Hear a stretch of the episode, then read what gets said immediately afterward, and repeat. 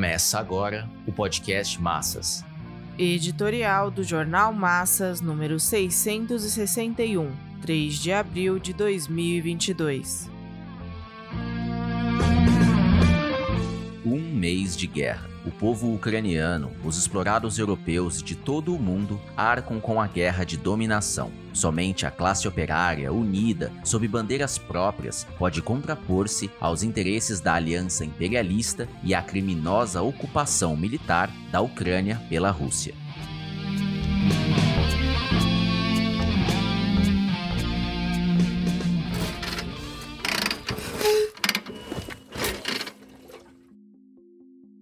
A presença de Biden na Europa, no momento em que a guerra completava um mês, demonstrou que não havia muito o que fazer. Prometeu mais armas a Zelensky, recursos à Polônia e reforço às sanções econômicas à Rússia. Aproveitou para militarizar ainda mais os países envolvidos no cerco à região da Comunidade de Estados Independente, ou seja, a Federação Russa chamou a atenção que a presença de Biden não despertou grande entusiasmo na classe média e não teve a função de fortalecer a aliança ocidental europeia. Que balanço o imperialismo poderia realizar das quatro semanas de guerra? Repisaram-se os argumentos da inesperada resistência ucraniana, tendo à frente o surpreendente heroísmo e o espírito nacional de Zelensky. Requentaram-se as denúncias de que Putin é um ditador sanguinário que ataca a ordem mundial do pós-Segunda Guerra, e acalentaram-se as imagens do quadro dramático da Ucrânia em ruínas, das mortes de civis e da onda de refugiados. Biden aproveitou uma de suas entrevistas para conclamar a derrubada de Putin e o estabelecimento da democracia na Rússia. A Casa Branca procurou desfazer essa posição com o argumento de que os Estados Unidos não agem para derrubar governos de outros países o que é uma grande mentira, desmentida, por exemplo, pela invasão do Iraque, Afeganistão e Líbia.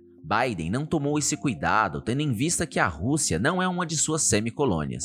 É bem provável que as potências europeias não gostaram de tamanha desenvoltura do chefe do imperialismo norte-americano mas esse tipo de basófia indica mais as dificuldades dos Estados Unidos em garantirem a unidade da Aliança Europeia caso a guerra se prolongue. Os seus efeitos econômicos e sociais já estão sendo sentidos pelos países mais dependentes do petróleo, gás, matérias-primas e alimentos. Caso esses impactos se alastrem e indiquem que vão persistir por muito tempo, a classe operária e as camadas mais pobres da classe média não demorarão para ver que a guerra é de interesse eminentemente dos Estados Unidos. O difícil período da pandemia para as massas estava se arrefecendo quando sobreveio a guerra e, com ela, as sanções econômicas, o rompimento de canais comerciais e a aceleração da alta dos preços das commodities. Não se sabe ainda se Putin conseguirá impor aos europeus o pagamento em rublo do fornecimento de gás. A medida é inteiramente justificável diante do brutal bloqueio financeiro à Rússia. No fundo, se encontra a guerra comercial chefiada pela burguesia e pelo governo norte-americano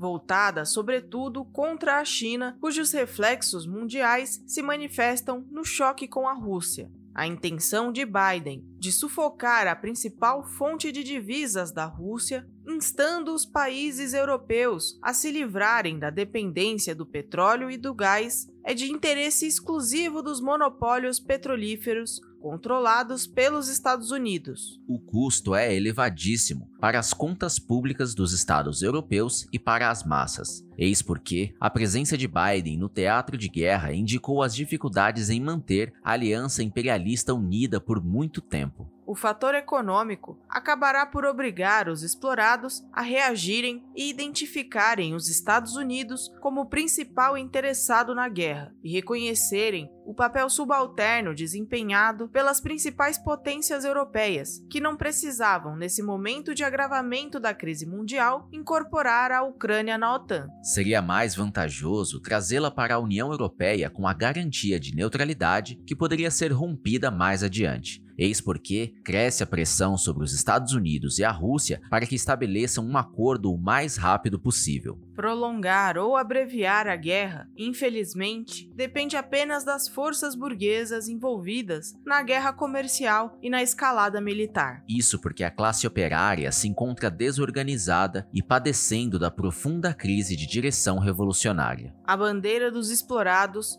é a de cessar imediatamente a guerra, o que exige a luta unitária do proletariado pelo desmonte da OTAN e das bases militares dos Estados Unidos revogação de todas as sanções econômicas, autodeterminação, unidade territorial e retirada das tropas russas da Ucrânia. Essas bandeiras colocam a tarefa revolucionária de unificar a classe operária sob a política e a estratégia do internacionalismo socialista. O Comitê de Enlace pela Reconstrução da Quarta Internacional vem realizando uma campanha sistemática em torno a esse conjunto de bandeiras e a estratégia da Revolução Mundial o que tem exigido de suas sessões expressá-las nas condições objetivas de cada país. O fundamental está em vincular as necessidades mais elementares dos explorados com a luta internacionalista pelo fim da guerra.